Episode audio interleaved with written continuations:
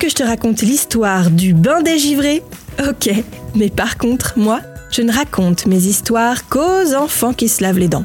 Donc attrape ta brosse à dents, ton dentifrice, elle y rote, jusqu'à ce que l'histoire soit terminée. 3, 2, 1, 0, 0.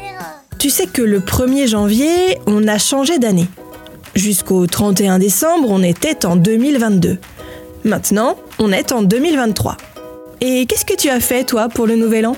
Tu as attendu minuit pour souhaiter la bonne année à tes proches? Tu as regardé le feu d'artifice? Il y a plusieurs coutumes pour commencer une nouvelle année, comme celle de prendre de bonnes résolutions. Par exemple, de mieux ranger sa chambre ou de manger plus de légumes. Moi, c'est de faire plus de sport. Il y a une autre tradition, celle de prendre un premier bain de mer.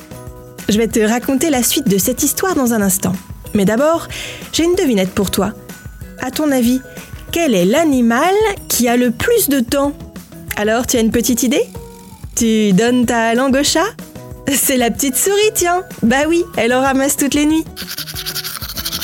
Pour en revenir à notre histoire, dans de nombreuses villes côtières qui bordent la Manche, l'Atlantique ou la Méditerranée, la coutume est donc de se baigner le 1er janvier.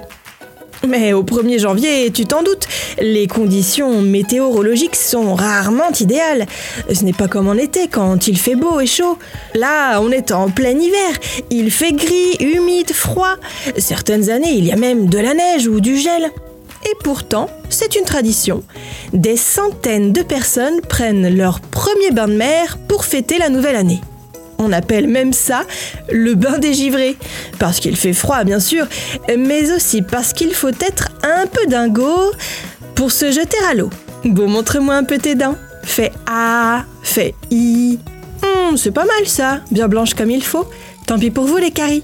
Allez, maintenant, au lit. Je vais pas aller me coucher. Retrouvez les épisodes des Dents et Dodo sur le site et l'application BFM TV et sur toutes les plateformes de streaming. Si cet épisode vous a plu, n'hésitez pas à lui donner une note, à vous abonner à la playlist et surtout à en parler autour de vous.